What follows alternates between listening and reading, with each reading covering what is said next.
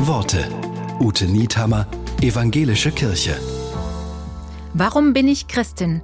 Die Dichterin und Theologin Dorothee Sölle hat die Frage so beantwortet. Christ bin ich, wenn ich glaube, dass alles möglich ist. Blinde lernen sehen, alte Nazis hören auf zu verdrängen, Technokraten hören den Machtlosen zu. Die Lahmen gehen, die Tauben hören, die Armen hören die Nachricht von der Befreiung. Christ bin ich, weil ich glaube, dass das, was allen versprochen war, möglich ist.